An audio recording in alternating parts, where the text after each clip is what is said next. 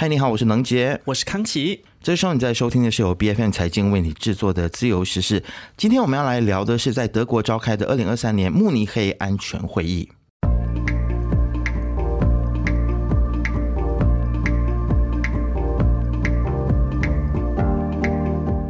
是的，先来科普一下这个慕尼黑安全会议 （MSC Munich Security Conference），它是从一九六三年就开始召开有关国际安全政策的一场年度会议啦。哈，OK。那么这场会议它的前身其实叫慕尼黑安全政策会议，那它是国际间目前的同类型的会议当中呢，可以说是规模最大的一场独立论坛。每一年哦，都有来自大概七十多个国家，差不多有三百五十位高层的人士。会到慕尼黑去与会的，那么其中就包括说国家政府和国际组织的首脑啦，部长和国会议员，以及武装部队、科学界、公民社团、商界还有媒体的一些高层代表。那么，二零二三年的这一场慕尼黑安全会议呢，就落在当地时间的二月十七号星期五到当地时间的二月十九号星期日，为期三天。感觉上就是一场很多精英都会去参加的会议啊。没错，就是聊一些战略啊，或者是国家政策相关的话题啦。其实这个慕尼黑安全会议在英国呢，被《金融时报》称为说是。国防版的达沃斯，也就是美国和俄罗斯在冷战结束签订的这个所谓的新削减战略武器条约的 New Start 之后呢，双方交换文书，宣告条约正式生效的场合哦。那么来到二零二三年呢，这个话题的主轴当然就是围绕在我们最近大家都有讨论到的关于是中美的这个气球危机，还有乌俄之间的战争啊。那除了乌克兰总统泽连斯基。那他透过这个视讯的形式发表谈话之外呢，俄罗斯方面是没有派任何的代表出席。是的，然后这个美国的国务卿布林肯呢，也在这个慕尼黑跟中国的中共中央外事委员会办公室的主任王毅举行了会晤。没错，其实我们都知道王毅算是中国外交界的第一把交椅了哈。那么在慕尼黑安全会议上面呢，这个王毅他就对美国政府啊将前阵子哈飞入美国领空的这个中国侦察气球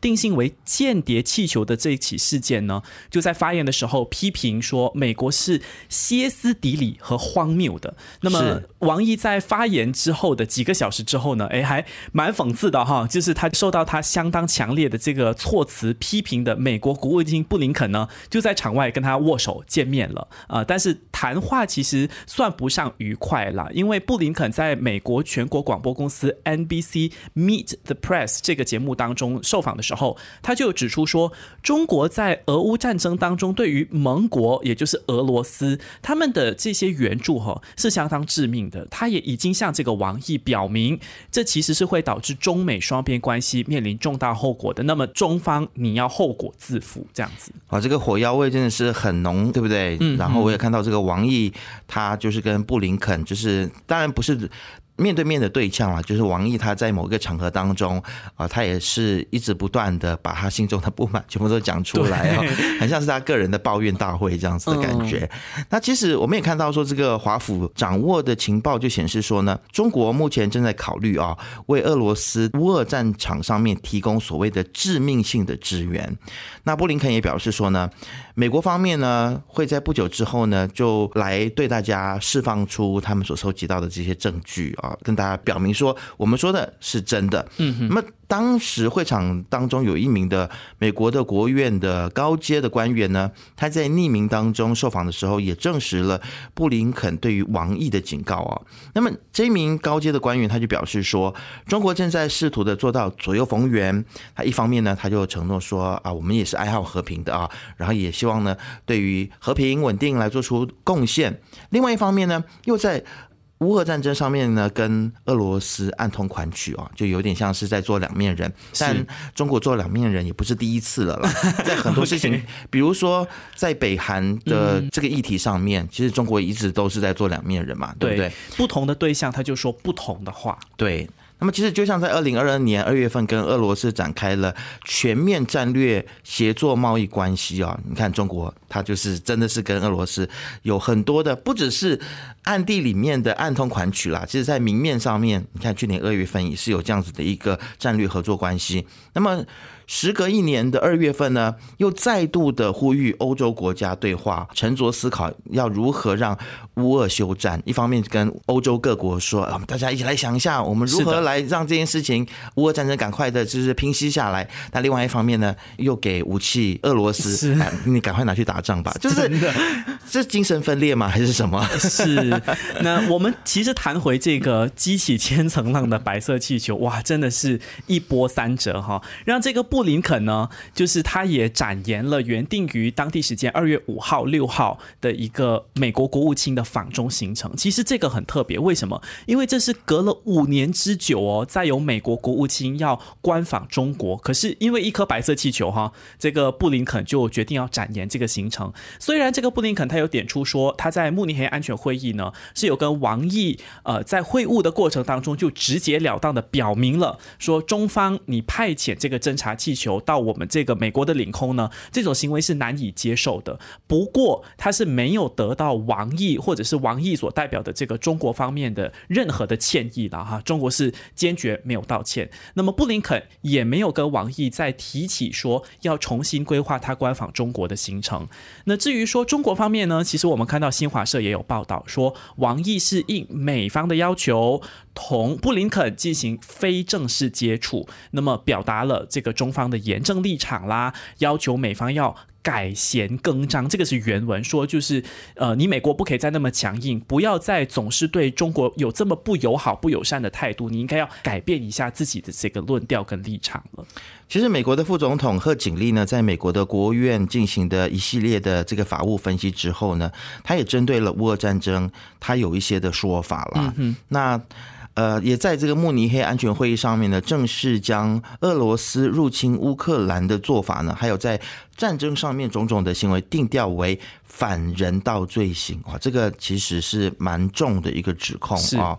不过乌俄战争还在持续当中，所以就算有来自美国官方定调，其实也暂时不会有任何的所谓的法律程序啊进行展开来去，比如说审判这件事情。不过华府还是希望说，官方定性的反人道罪行呢，能够让俄罗斯总统普京在国际进一步的遭受到更严重的孤立，也能够促使更多的制裁啊。甚至是国际法庭的审判呢，让啊，这个当然是未来的事情了。对，就是希望说未来啊，国际法庭的审判呢，能够让普丁还有他的这个政府幕僚来承担这一次战争所造成的这个后果，他们必须要负起责任来。但是其实我觉得，就算有这样子的定性，我觉得作用也不大。还有包括了所谓的制裁孤立，其实也都制裁孤立这么久了。我们即使看到说，俄罗斯的经济也没有因为大家的制裁。然后让他们过不下去，是有经济衰退是没错，但是其实俄罗斯总是能够找到方式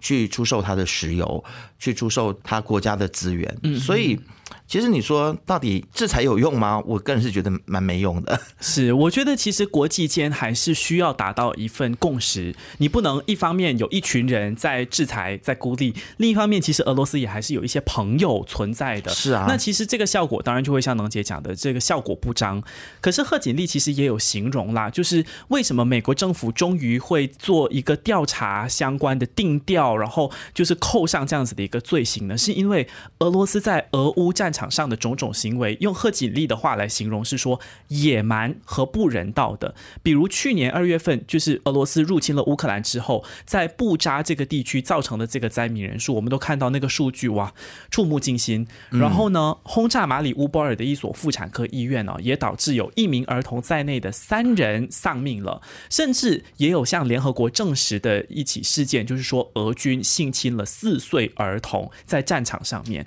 所以其实有很很多。的这种行为都令人发指的。那美国的国际开发署从俄乌战争开打以来，其实也已经开档调查了超过三万起战争罪相关的事件。可是。当然，这个是美国方面的调查，美国的一些立法或者是执法机关的一个呃调查和他们的一个结论。那么，针对俄罗斯犯下的这些战争罪也好，或者是反人道罪也好呢，其实联合国乌克兰问题独立国际调查委员会目前是还没有确定调查论调的啦。所以，其实这个结论还是需要一些时间，慢慢的，国际间可能更多的机构会有相关的结论。那么，其实这个慕尼黑安全会议上面呢，欧盟代表也正在。紧急的来探讨说，要如何来做这个所谓的联合采购方案，让所有的成员国啊，他们能够更快的向乌克兰来进行这个军援。那么在乌俄战场上面呢，其实乌克兰当前他们其实最紧缺的就是所谓的直径一百五十五毫米的炮弹，因此欧盟各国的这个外交部长呢，将会在坐下来，他们开始要来讨论一些。呃，支援的方案。嗯，那欧盟委员会的主席冯德莱恩呢，也提出了一些可能的一些方案。比如说是超前采购，让军防领域呢能够更加速生产啊，那进而更快的来提供乌克兰一些军援。那这样子一来呢，这个欧盟对于乌俄战争的援助就再也不是个别国家的事情了，而是所有的国家都可以一起合作来做这件事情。嗯哼，因为欧盟的这个外交官在回应路透社的提问的时候，他就有说，那虽然他是觉得说在慕尼黑安全会议结束之前哈，应该是没有办法达。成这个联合采购的协议，可是呢？欧盟的内部还是有相当强烈的意愿，要快速的去推进这项决策的。那么主要的原因是因为一年前我们都记得说，其实欧盟还是有提供给乌克兰对抗俄罗斯弹药储备的一些呃方案的。可是因为这个是一年前的方案，所以到现在为止呢，其实乌克兰对抗俄罗斯从这个欧盟得到的这个弹药储备哈，基本上已经是见底了。所以这份联合采购案呢，最主要就是要协助乌克兰，你要先帮他补充这个军。备的库存，北约 NATO 秘书长斯托尔滕贝格他其实也有说啦，那么乌克兰在战场上面消耗弹药的这个速度，已经超过了他的盟国在军备生产线方面的一个效率了。所以其实等于是说，这个战争要更好的能够帮助到乌克兰的话，其实欧盟真的是需要联合起来，然后看看在生产线或者是规模级的生产方面可以怎么去进步。那么当然要生产一定要经费喽，要帮助。一定要钱嘛，所以至于经费的部分呢，欧盟一位外交官员也就有透露说，有可能这个欧盟会从欧洲和平机制当中拨出一定的份额，作为部分的这个采购金。其实我个人还是觉得蛮惊讶的，这个战争已经打了一年多了，但是欧盟现在感觉上还是没有协调的很好，还只是在讨论说我们要如何合作起来去帮助乌克兰，这个会不会有一点点动作太慢了呢？乌俄战争已经打了一年多啊。我想，它再也不是两个国家之间的战争而已。呃，一开始其实它就是集权主义跟民主阵营之间的拉锯。我们看到的是这些集权国家如何无所不用其极的找借口要来侵略别人啊。那如果现在中国真的也加入提供武器来支援俄罗斯的话，其实这场战争就会变得更加的复杂。也提醒着，其实以美国跟这个欧盟为首的民主阵营，你们要如何的合作？大家赶快的去集中资源。我想这场战争现在大家最应该要关注的，其实除了这些大国角力之外呢，就是人民受苦的这个问题了。乌克兰的人民其实要在炮火当中要生活多久？其实大家不要以为俄罗斯的人民过得很好，其实我们也看到俄罗斯很多年轻人逃出国外，他们内部的经济其实也受到一定的伤害。是，然后这场战争没有结束，两国的人民都是持续的受苦的。所以我想大国角力真的很难避免，但是可怜的永远都是。手无缚鸡之力的人民，不晓得大家的想法又是如何呢？欢迎你可以给我们留言。自由时事是 B F N 财经制作的节目，你可以在财经的网站 C A I J I N 点 M Y，B F N 的网站或者是 B F N 的 App 以及各大播客平台听到我们的节目。自由时事，自由聊时事，让你做出正确决策。